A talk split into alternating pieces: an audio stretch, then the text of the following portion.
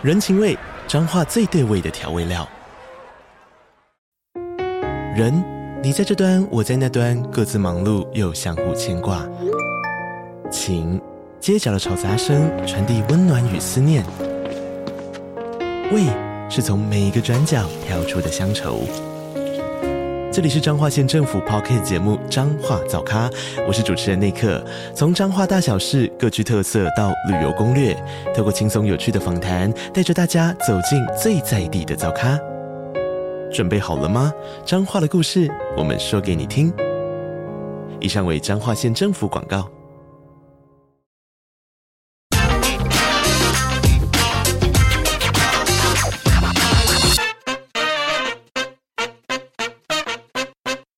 大家好，欢迎收听《听经济》，我是这集的编辑室 On Air 主持人，数位制作人王玉伦。今天欢迎大家来收听我们企业家二代的接班故事。那我们这次的专题题目叫做“继承者们”。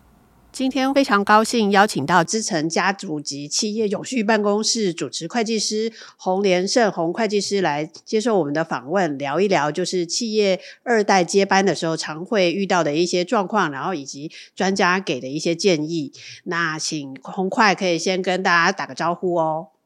各位听众，大家好。好的，呃，是这样子的，因为我们这次的专题呢，有邀请到呃一系列各行各业的这个企业家二代，然后他们都已经在接班的，或者是接班好几年的这个状态下了哦。然后他们呢，其实都有面临一些他们自己这个所属产业的挑战。那这个当然就是各各企业都不一样嘛，但是也有面临共同的一些一些课题，就是比方说怎么接，然后呃怎么样去把自己的这个基业家族企业发扬光。大，那当然也有，就是二代有好多成员，然后不同的成员之间怎么安排角色，或者是是是谁接班这样的一些挑战。嗯、那今天呢，因为我觉得就是知道红会计师是一个非常有经验，然后辅导也很多的这个呃中小企业的二代啊，怎么去做这方面的一些家族传承规划。嗯、所以今天啊、呃，就请会计师来分享一下。那在邀请会计师之前呢，我们我先介绍一下，就是说我们这次的访问的企业呢，有几种特殊的呃，他们的接班后的对策。一种呢，就是他们接班之后呢，就是协助公司把这个公司的这个制度化啦，然后数位化啦，做得更好，或者是延揽更多的一些专业经理人来协助自己做经营接班。那这种是最多的一种企业的对策。那另外还有几种比较呃，我们观察到的现象就是，呃，他接班之后呢，有去跟啊父职辈获得一些呃授权，然后进行并购这样的一个事情。那并购呢，有包括就是呃同同质产业的这种横向跨国并购，也有就是自己做呃异业的并购。那第三种呢，就是说在这个。跟公司的呃核心技术有一些关联的这个前提下呢，他做了一些呃 B to C 或 B to B 的品牌自有品牌，那这些品牌呢，就是过去公司是没有的。那第四种呢，就是呃他们有一些创新的做法，就是他们导入了一些就是。品牌的精神概念，会找一些品牌专家顾问哦，协助把现在公司四五十年的老品牌做一些啊、呃、活化，比方说企业识别的 logo 的重新设计，甚至就是大胆的，就是跟啊父职辈要求说，我们把这个一长串的英文哦简化成三个数字，那用一种一种比较创新现代感的方式去啊、呃、更新公司的一个国际性的品牌形象。那这四种方式呢，其实啊、呃，我相信就是呃，也不是就是二代唯一的一种对策啦。但是呃，我想说，先就我们这个访问到的一些案例，请就是洪会计师能够分享一下，说，诶，这四种案例一定也是您辅导中常常看到的一些案例，他们的机会跟他们的挑战、危险又是什么？可不可以请会计师分享？嗯、我们可以一个一个来，没问题。OK OK。嗯，会计师想要先先分享哪一种呢？OK，我觉得先从最。大部分会做的事情啊，因为也就是说，在家族企业的原来的框架底下去做制度化跟数位化的转型，嗯，哦，那这制度化跟数位化转型，其实可能在父执辈，尤其对于台湾的中小企业而言，这样的一个新的观念，或者是。尤其是数位工具，不是父执辈所擅长的，嗯，那因此，尤其这几年来，包含工业四点零，哦，以及最近好像 AI 的议题。导致如果台湾的一个企业你要在全球市场上你要存活下来的时候，嗯、那它的所谓的制度化跟数位化这件事情是势在必行。嗯，好，那这时候总不可能去期待父执辈去做这件事情。嗯，那而且台湾的以目前来讲，父执辈大概都六七十岁，嗯、那因此呢，二代可能是三四十岁，嗯、那比较年长可能将近快五十岁。他们对于这样的一个数位工具，甚至他们可能都是国外留学回来的，嗯，所以对这样的一些所谓的制度化跟数位化的一些工具，他们相对熟悉。那因此刚好面临到整个工业四点零跟哦数位化的这样的一个浪潮，那事实上他们来做这件事情其实是很对的，嗯、而且可以透过甚至比如说数位化这件事情，包含整个家族企业制造流程的数位化，或者是管理流程的数位化，这个二代有可能在家族企业的各个部门的了解，他会透过这个数位化工具更有更全面性的了解，甚至整合不同的一些啊单位。然后呢，甚至来加速整个家族企业的所谓的老成跟新进员工的代谢。Oh. 那这样的一个状况底下，其实就更容易让这一个二代在经营这个企业的时候，因为已经了解全貌，而且跟公司的不管老成，甚至是新进同仁，哦，相对终身新新生代的这些成员，他有有一个共同哦努力或共同工作的一个一个 project。Mm hmm. 那这时候他们在承接或者是接班的这个过程当中，可以受到家族企业所有的，不只是家族成员，甚至是这些重要的干部的一个认可。好的，那所以说，其实也就是二代它数位化能力比第一代更好，是可以用的新的工具更多的意思。那您刚刚也分享一个很特别的观点，就是哦，那因为它会因为这些工具的使用者，可能他的这些。啊，属下也都是一些更就是比较新的工作人员，所以他可能会加速一些公司的新陈代谢这样子。嗯，那呃，另外像是就是在并购这一块，我觉得算是台湾其实本来就不是一个。台湾企业比较少并购哦，那但二代去做并购这件事，嗯、会不会是一个更风险大的事情呢？其实所有的一个企业的一个成长，靠自己其实不一定可以快速的成长。嗯、那也就是说，靠自己的有机成长，在台湾的企业其实已经可能会有一些瓶颈。嗯、那因此并购这件事情，对于很多二代来讲，它事实上是可以让企业继续成长的一个可能性之一。嗯、所以会变成是说，因为呃，整个现在的全球的一个局势的一个改变，那我想其整个并购对于二代来讲，它其实是一个工具，嗯，让让它去扩张本企业本身的一个一一个哦这样的一个成长的时候，它有一个哦成长的一个可能性，嗯，但是面临这样这样的一个并购机会，我觉得很重要的一件事情，哦，它为什么要并购？哦，它到底是横向的整合还是纵向的整合？这是这个二代在思考并购的时候要去思考的，以及呢，整个并购从一开始对于并购标的的了解，那再来并购标的的了解之后，那最中间就是下来就是要谈判，谈判最后啊其实是议价，好，那议价之后呢，最后假设真的并购成功，那才是问题的开始。如何去整合，嗯，整个完全不一样的文化，甚至不一样组织的那两个企业，让它整合之后可以一加一大于二。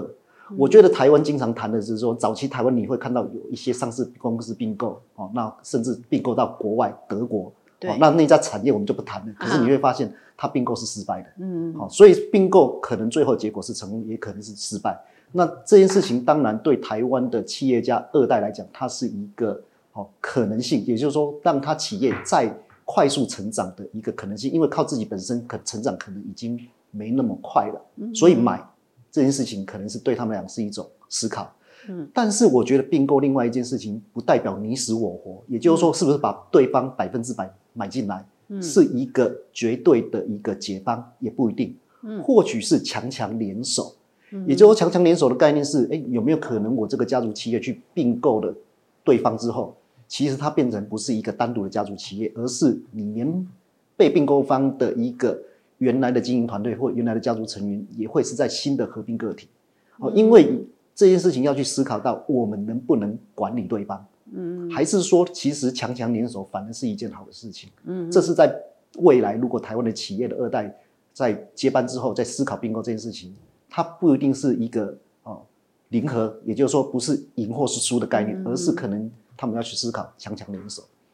那红快，我想问的是说，因为二代哦，他接手可能年。几年而已，甚至就一上任，嗯、他可能就遇到这个，哎，有这个并购机会，他就大胆的去做了一个并购啊。嗯、这个对二代来说，会不会是一个比较危险的一招啊？还是您觉得其实这个跟我觉得并购，其实你想象并购基本上就是男生在找太太，女生在找丈夫的意思是一样。嗯、所以第一件事情，先了解自己需求是什么。嗯，好、哦，那再来，你了解你自己的需求之后，你要去找人。找人这件事情肯定，好、哦，找对象这件事情肯定不是自己。闷着头自己乱找，嗯、所以在这个所谓的企业并购这一件事情哦，台湾的老一辈在企业并购大概都是老板跟老板说好了，嗯、可是现在的企业并购需要思考一件事情，你能不能找辨识到一个对的对象？嗯、好，所以这件事情建议其实需要找媒人，嗯、也就是说找这些外部的并购专家，嗯、对于你的并购策略去做一些检视。嗯、这个并购策略检视完之后，那什么样的对象才是你适合的并购对象？那面临到这样的一个并购对象，你如何去跟他对方去做谈判？嗯，好，找到一个好的聘金，好，然后呢，好给一个好的嫁妆，好这样的一个状况。那最后呢，就是并购之后的整合。嗯，那并购整合才就就是所谓的，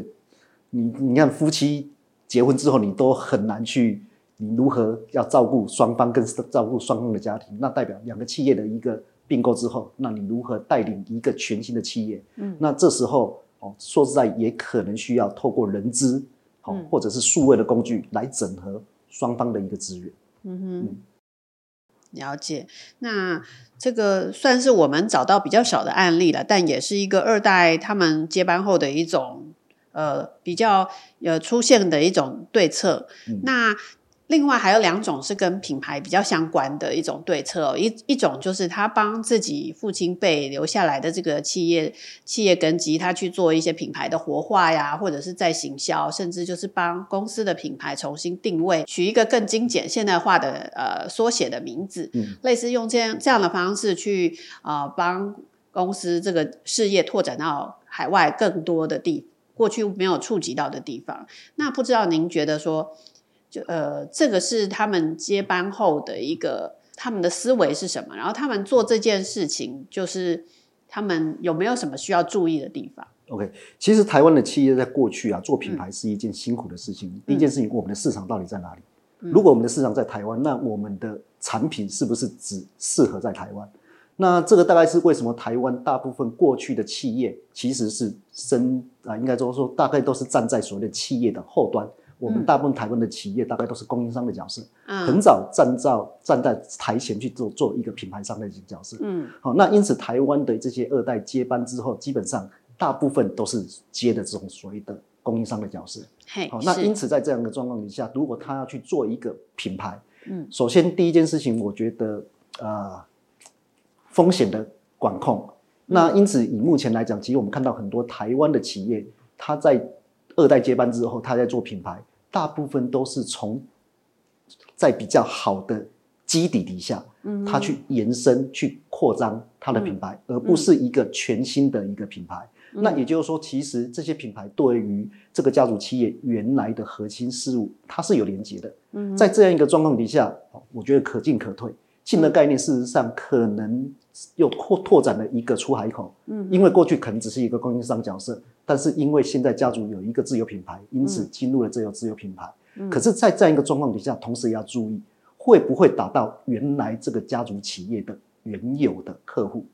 嗯、啊，也就是说，你自己创造一个自有品牌，会不会你这个自有品牌跟你的客户去产生竞争关系？嗯、所以这是台湾的企业二代在做所谓的自有品牌的时候要注意的一件事情。嗯嗯。好、啊，那另外一件事情哈，那刚刚谈的可能他自创品牌效果可能是好的，嗯，也有可能是不好的。嗯、那因此，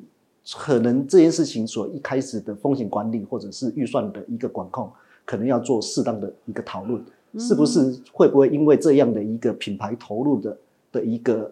万一的一个失败，而导致你伤筋伤骨，而原来的企业的核心就不见了，核心价值就不见，嗯、这是要注意的。嗯嗯，你说的没错，就是呃，这些企业他们在做这个新品牌的时候，哦。因为其实呃，自就是他们接班的时候，其实父职辈打下了一定是不错的根基，然后他们要才会觉得这个是个交棒的时机，要交给二代嘛。那那二代想要做一个品牌的创，就创业创新的概念，就是去做品牌的时候，品牌并不见得竞争度会更就比较低啊。嗯、其实。自有品牌其实也是一个很竞争的市场，嗯，所以您说的那个风险管控，其实是一个很值得注意的提醒啊。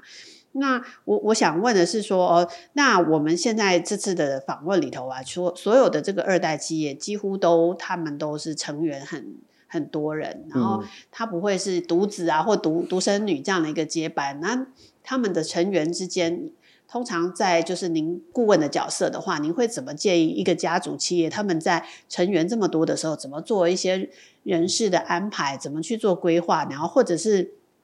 未必是所有的这个成员都加入企业嘛？嗯嗯。所以你们啊、呃、会怎么样建议他们做一个一个就是呃平和的方式去跟家族成员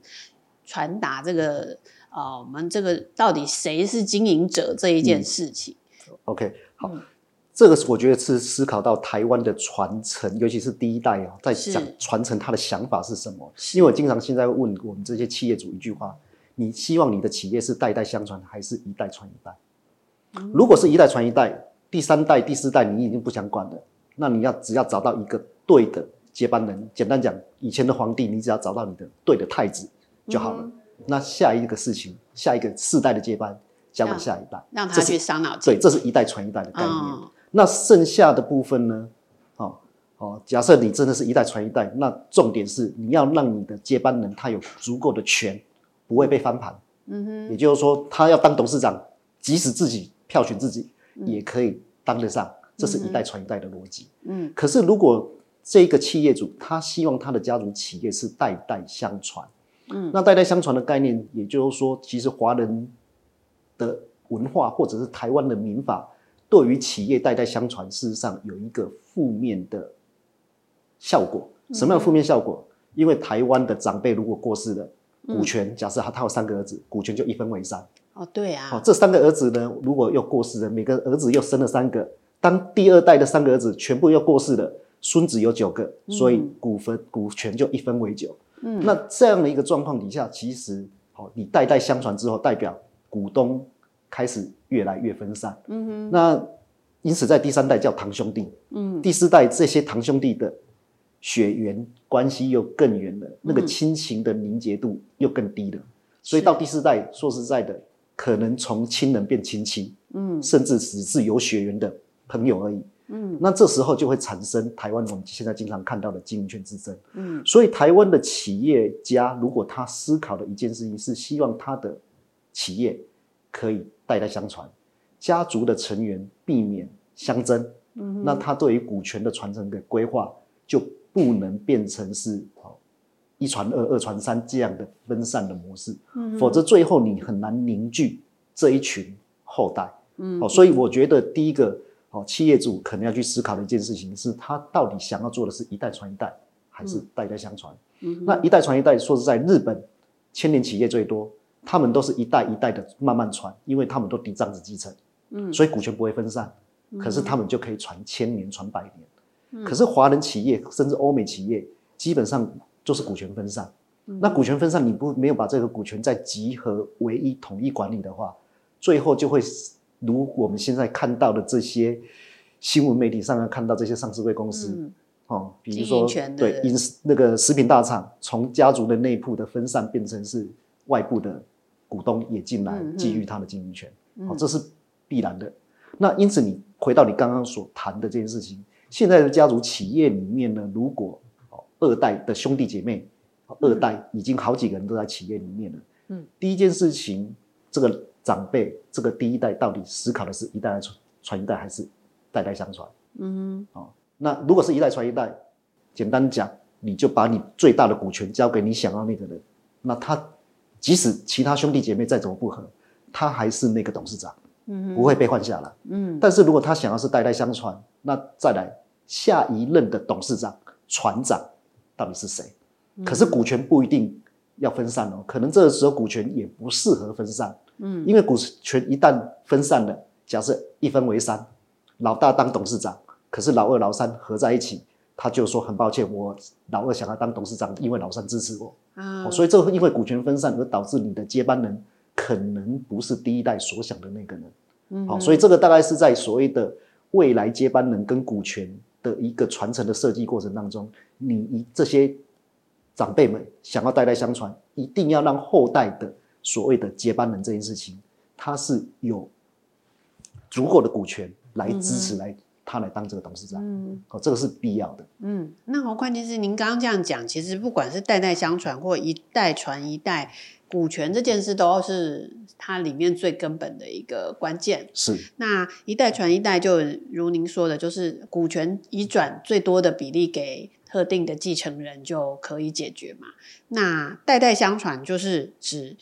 啊、呃，股权可能做一些设计吗？可不可以特别讲一下？就是它是一个设计的方式，所以虽然有指定的这个呃经营权的接班人，可是其他人他们的股权是怎么设计，让他们可以不会分裂去另拱一个经营者出现呢？Okay, 好。我我经常谈的一个是我们在二零一九年曾经邀请德国默克的第十一代的 CEO 来台湾现身说法。嗯，这个企业已经三百五十几年了。是，哦，那甚至他们在一九九五年在德国 IPO。嗯，可是这样的一个企业已经传承十三代。嗯，那他们的一个概念是什么？第一件事情，他们有家族宪法，嗯，有家族契约，把整个家族的股权都绑在家族的控股公司底下。嗯，透过家族宪法跟家族契约的一个约定。让这个股权变成不是任何人可以单独行使的权利，嗯、而必须透过家族的董事会好、嗯、来共同决定这个股权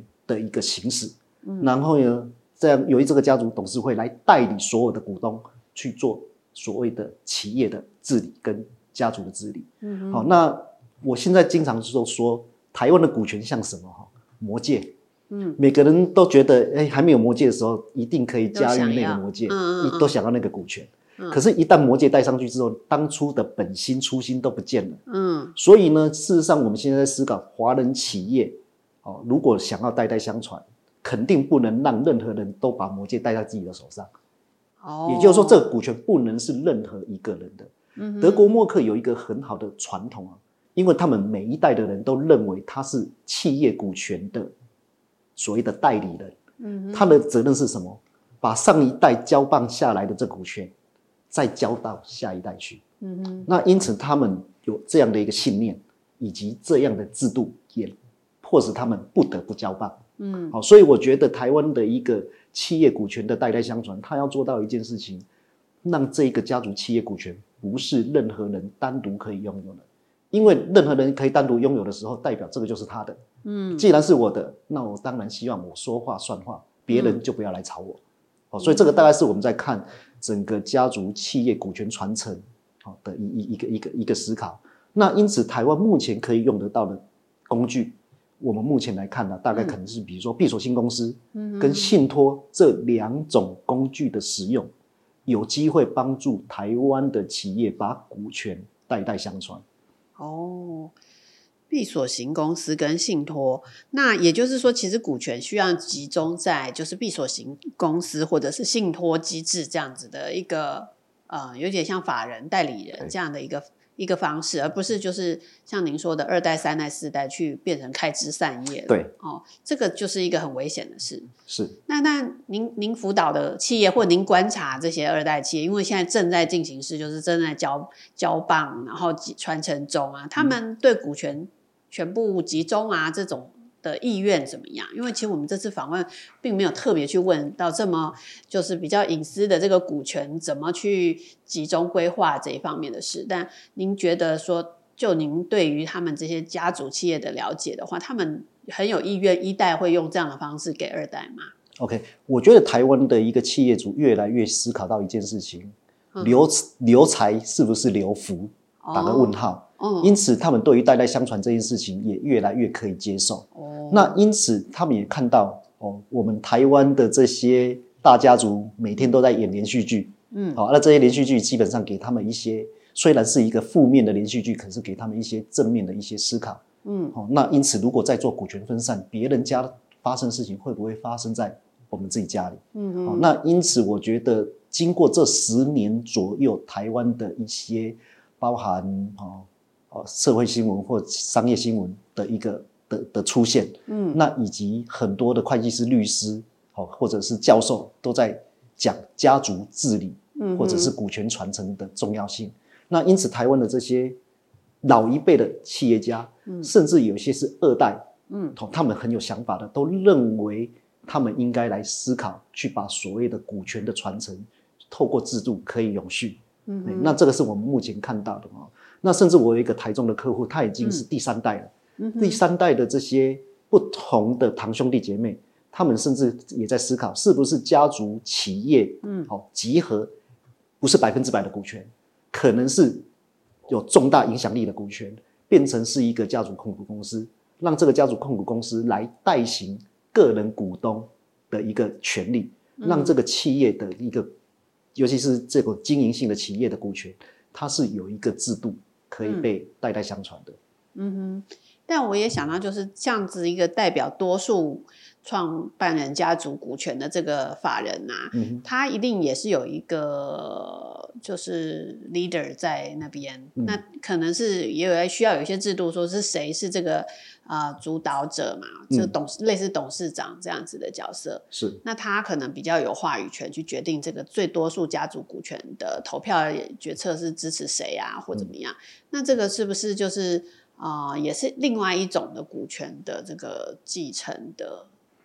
是的。那当然，我觉得呃，当第一件事情啊，比如说我们以以大利光为例，嗯、他们在二零一八年就把个人对于呃上市公司的持股变成是。控股公司的一个持股，是是嗯、哦，那现在如果你去观察大立光的后面那家贸易纪念股份有限公司的股东又多了哦，改成从个人又改成法人了，哦，哦，所以对他们来讲，他们其实在做一件事情哈、哦，让这个股权不是由个人所持有的，而是一个家族或是一个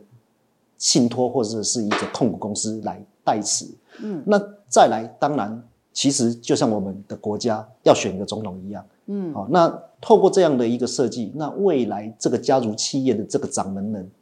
好，也就是说你要代表发号施令的这个人，可能一定要透过一定的机制来选出来。哦，比如说，哎，一定啊被遴选的，嗯，还是是被票选的，嗯，我觉得这是啊，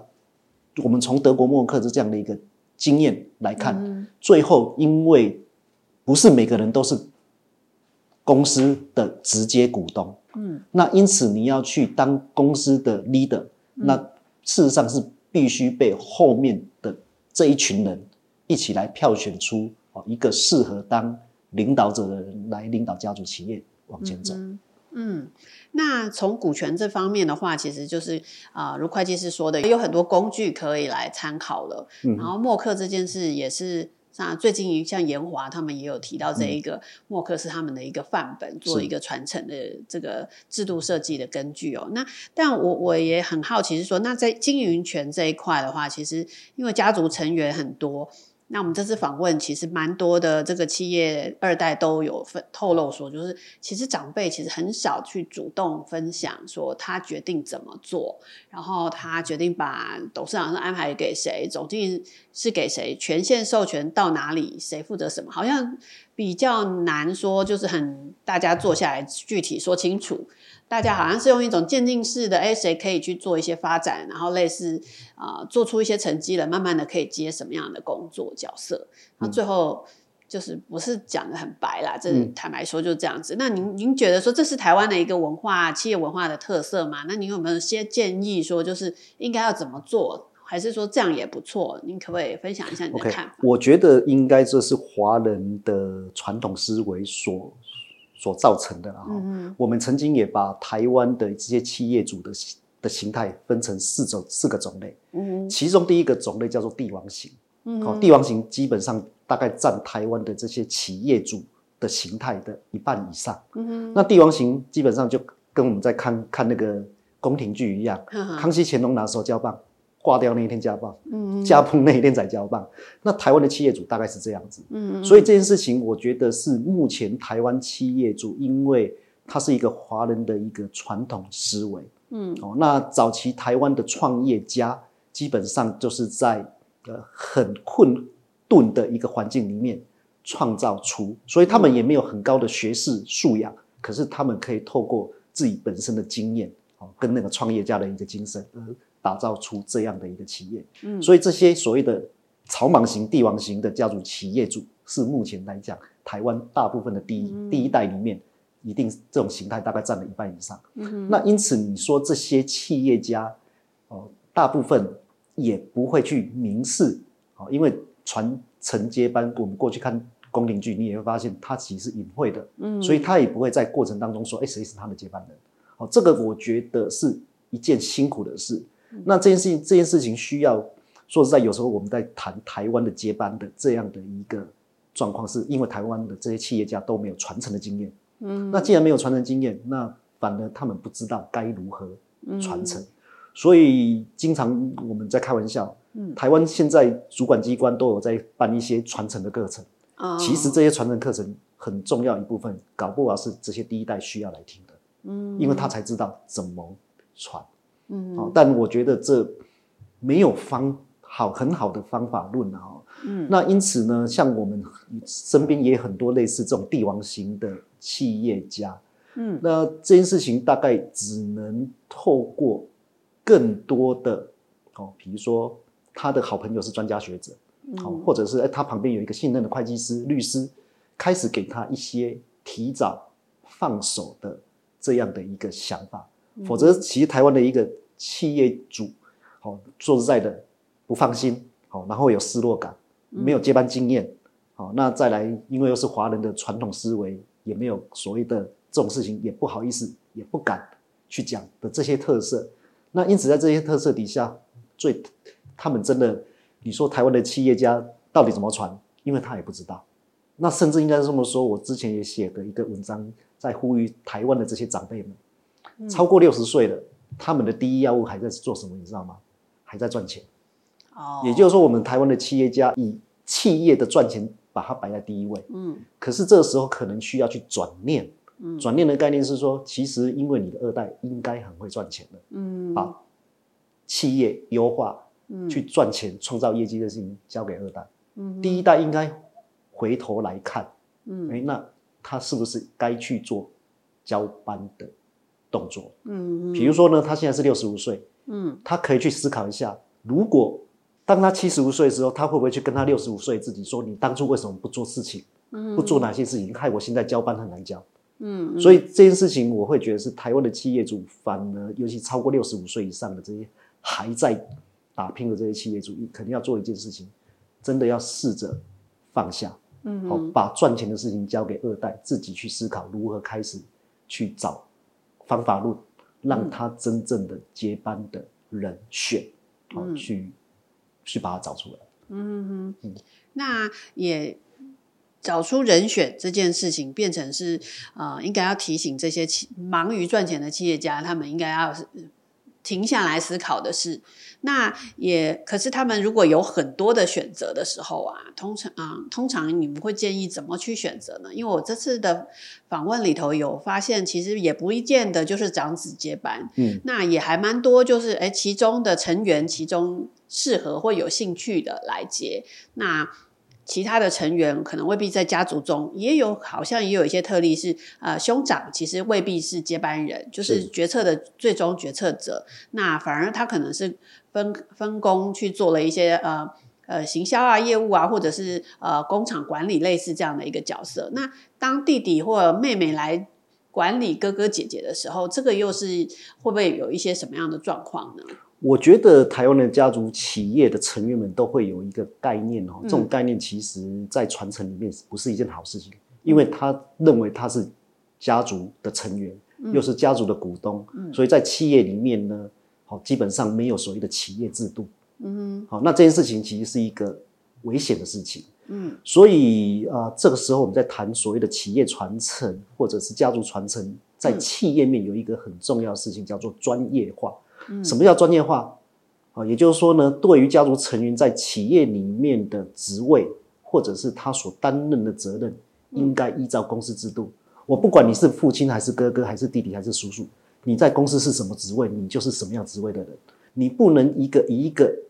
部门的基层干部去跟一个总经理去说，因为我是你哥哥，所以你要听我的。嗯，好，这件事情我觉得在家族企业里面要去避免。好，那但是这个也是台湾家族企业最难的地方。嗯，因为我是你哥哥，可是我只是一个专员，你是个总经理。好，那会不会产生冲突？嗯，那这件事情必须要慢慢的被教育。现在我在提倡一件事情，在企业里面公事公办。嗯，那因此呢，家族成员你不管是谁，你只是有血缘关系的员工，你只是有血缘关系的专业经理人，你跟外部的员工事实上应该要一样。嗯，所以呢，其实各我们从最近的这个上市公司被入主的案例，你也会发现。里面原来上市公司里面原来有这么多的家族成员，嗯，事实上它不是不好的，也是不对的，嗯，因为家族企业不是失业的避风港，不是，嗯，哦在专门在养家族成员的，嗯，所以要做到一件事情是啊，家族本身在为什么说企业主在传承的时候，他要做一件事情就是家族传承，嗯，包含家族成员在企业任职的这些制度，嗯，他应该都要提早规划，哦，什么样的人，什么样的资质的人，哦。才能进企业。嗯、那当然，台湾企业我觉得有一个状况啊，早期就是还是希望，因为人才不够，嗯、然后呢，打虎需要亲兄弟哦，上战要父子兵，所以呢，当然家族成员来哦，因为共患难。嗯、OK，可是当企业越来越好的时候，其实能共患难，能不能啊共共富裕这件事情，实际是大部分都是打问号。对，所以可能早期你是期待家族成员进去，可是晚期。或许家族成员就不适合进入家族企业，嗯，好，那因此那个所谓的家族成员进入家族企业的这些制度，可能一开始就要一些想法。那甚至当家族成员越来越多的时候，那你就要有更多的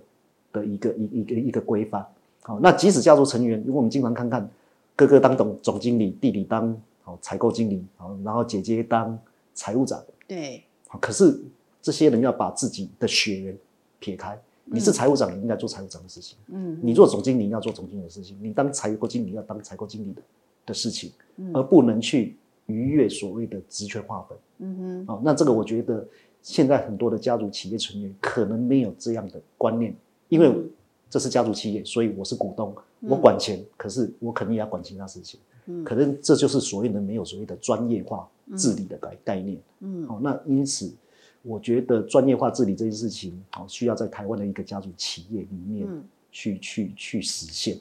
嗯，您说的很好。然后，那我也在这次访问里面听到他们常常讲的，就是家族的和谐才是企业稳固的一个重点。嗯，那这个和谐在公司里头，因为我们的每个人角色职能的这个呃所在啊，有时候总是要做一些绩效评估啊，或者是工作的这个考核。哇，那这样是不是就是很容易会有这种冲突上面的出现？OK，当你没有制度，那些和谐。真的大家都好的时候就是和谐，可是不和谐的时候，你会发现这些亲兄弟妹们呢，嗯，他比仇人还仇，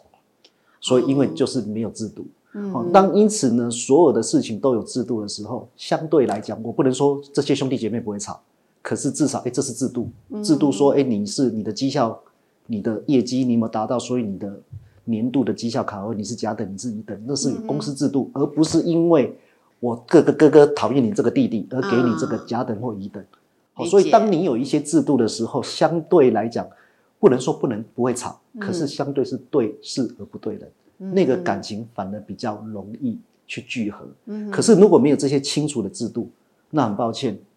最后都是情感挂钩、情绪勒索。啊，因为你因为我是你，就是看不起我这个弟弟，所以你就刻刻刻意给我。这么差的平等，或者是哥哥怎么不给我面子之类的，是的。嗯、那您说没错，就在逆境的时候，就公司营运有一些挑战的时候，有制度化可能可以让家族更和谐。是的，因为就是公事公办嘛，不是私人的一些。关系在里头，所以去干扰。那我也想请问一下，就是说，因为我们这次被发现的这个二代接班，有一些很多是从小他们就被告知说，哦，家族企业你要回来帮忙。嗯哼。但我们这次也访问到一个光泉的三代的例子，嗯、那他是因为家族已经到三代，好像就是人数很多，嗯、然后也是台湾的文化，就是我还没退休前，我不会告诉你。谁是接班人？嗯、那也至于就是说，呃，第三代所有的人都有自己的事业，都做自己的事，他们也没有被告知谁才是就是下一个可能要经营这个公司核心事业的继承人。那这样子的一个企业文化，嗯、我我自己是旁观者，当然觉得很很特殊啦。那我不晓得说，就您来看，这么大的一种呃台湾的这种传统食品业或者是各种行业里面的这种龙头，他们是不是都有这样的一个特性？我觉得每一个企业、每一个家族都有自己的特殊的路径，然后，哦、那你刚刚谈的这个企业，我觉得第一件事情啊，这些三代搞不好已经在自己的领域已经都有一片哦自己的一片天，是。好，那或许某一天哦，这一个人被抓回来去当一个 leader，那至少他在外面已经历练过了，嗯，可能也经过家族企业的认同。嗯，那因此呢，他或许已经在外面已经也当一个高阶经理人。嗯，那这时候你其实想象，其实他把他找回去，也只是找到一个有血缘的高阶经理人。哦，那这种想法也是蛮不错的哈。嗯，那其实台湾的一些家族企业其实都有一个迷失，或者大家都有一个想法：嗯、我的后代是不是应该从小就在从基层做起，嗯，一路做到顶？嗯，哦，那说实在的，呃，我觉得当企业越来越大。你从基层要做到顶层，其实不是那么的容易。Oh. 所以呢，我们现在在思考一件事情，就是说，当啊真的我们都期待我们自己的后代未来都回到家族企业来接班的时候，那我觉得它真的是一个长期抗战啊，或者一个长期计划。比如说呢，呃，父执辈还在四五十岁的时候，那可能家里的小朋友还是念高中、念大学，嗯，你可能先要让他对于家族企业有认识。所以他的寒暑假打工，你可能让他去家族企业，嗯、可是去家族企业这些事情，可能要隐藏，他是一个家族成员的概念，哦嗯、否则一看哇，这是太子回来好，好好好久好在公正，他根本也学不到什么东西。嗯、所以第一个阶段可能要做的一件事情是隐藏他是家族成员或者甚至接班人的身份，嗯、去做家族企业的基层的学习。这件事情甚至可以早在他念书的时候。就去做，好，然后呢，接下来真的好到企业的，他可以先在企业里面试试看，嗯，去做一个中阶、基层到中阶的主管，嗯哼，那当他到基层到中阶的主管之后，他的下一阶段，那他可能需要去其他的产业，不管是同业，嗯，或者是顾问业，啊，那去历练看看，甚至现在台湾的这些很多二代都会去念 EMBA。可以透过这些所谓的哦学习而取得到其他的一个产业，好，这些哦这些业界的先进去做一些交流。嗯，那到最后可能他在家族企业里面有一个基础的认识跟历练，在外面可能已经做到中高阶的主管，甚至啊透过这些哦所谓的社会的一些人脉，跟其他的一些业界先进有一些学习。最后再回到家族企业，由你家族的高阶长辈，好，就是比较高阶的这些长辈们手把手的，从最高层、最顶层的这样的一个经营管理去做一个教导。这可能是一个台湾的企业主们呢，在思考他的二代传承可以思考的一件事情。好，那当然这个是一个建议啊，因为不代表每一种产业或者是每一个家族的事业都适合这样的一个路径。嗯嗯。我我我是觉得，哎，您您介绍这三种模式，其实也是现在二代很多的这个企业家受访的时候分享，其实他们都有在这三种里面被安排过，这样子，确实是一个，如果这三种都有历练过的话，其实可能会更稳、更稳健的接班。那呃，但也还蛮特别的，就是有一些这个接班人，他其实就像您说的，他一开始就是让他去外面做。这个自己的事业，然后等到突然家里家族有一些特殊的状况的时候，他再请他回来救火这样子。对，那这种应该说很刺激的生涯规划，其实也是您您有常见到吗？就是其实台湾的家族，您说的这个有血缘的专业经理人，确实是啊。呃一个比较蛮可期许的，就是他其实就表现的很好，只是他有血缘，所以请他回来帮忙。嗯、对，但这种对于二代的心情跟生涯规划来说，他从来没有被告知要被接班，然后但是后来突然要被接班，这个这个您会从辅导二代的角度来说，你如果这样子就面对二代的这些啊。呃大概三十到四十岁这个青青壮年的这个企业，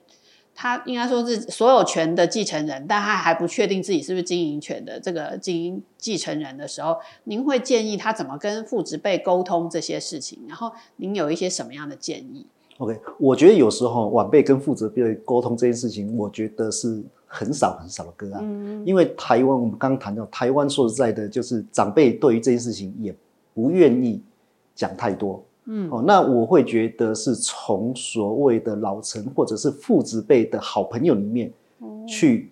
间接的哦找到一个友善的哦可以去做一个传声的一个工具的这样的一个中间人，好去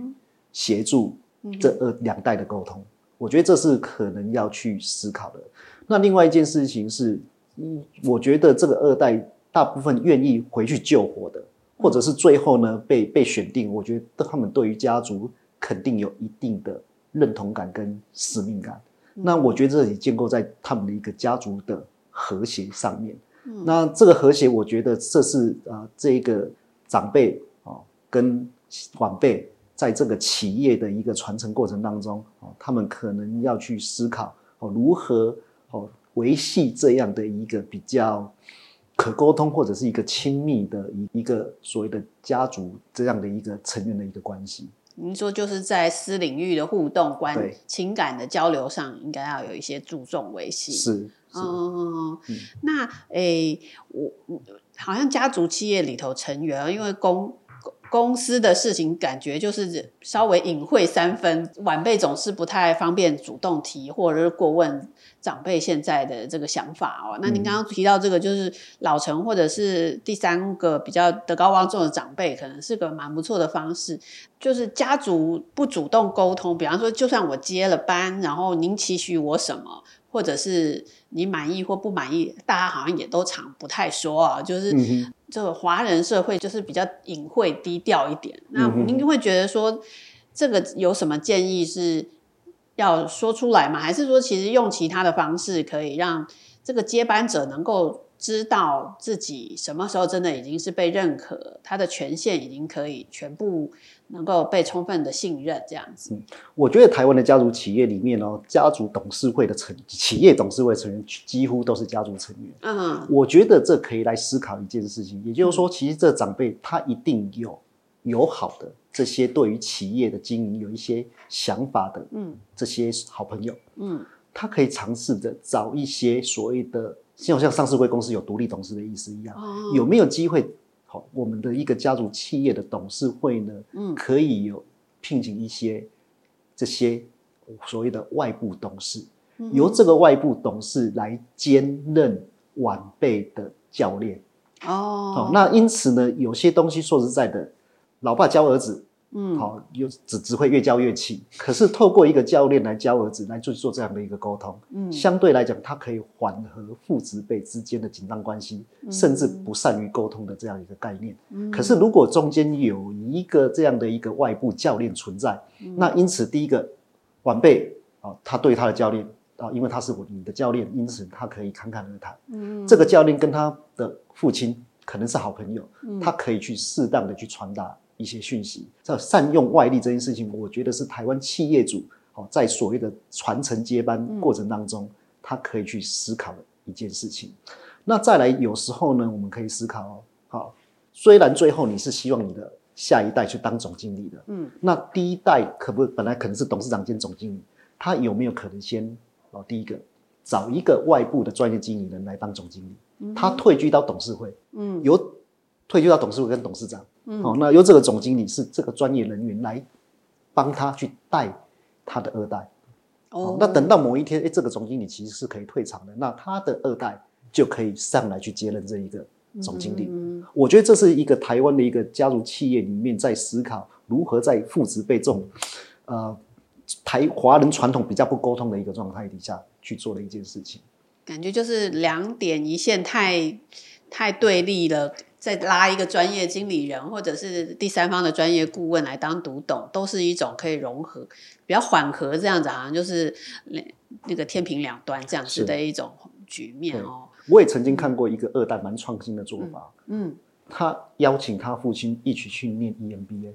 哦，从我们好像有访问到，就是是你说广运吗？也不是不是不是吗？其实台湾蛮多都有做这件事情。哦，那因此他们可以变成父职辈，变成学同学。嗯，哦，那而且因为上课的东西类似，所以他们有更多的共同语言。嗯。那就是邀第三方的这个学习机构一起来了。对，嗯哼哼，这好像都是一个不错的方式。嗯、那最后一个问题就是想请问您，刚刚也跟您说的这个代代相传有关哦，或者是一代传一代有关，就是。我们问到的这些企业二代，他们都正在接班中，那已经接的，甚至已经就是完全上手了。那问到他们对于整个企业家族第三代以后的规划，他们其实好像也都还蛮开放，都说。嗯，家族如果没有真的很适合的人，他们都愿意委任专业经理人来做经营权。嗯、股权当然就是家族来继承嘛，但是经营权就是很开放，就是专业经理人。那这样子好像怎么好像在第二代就，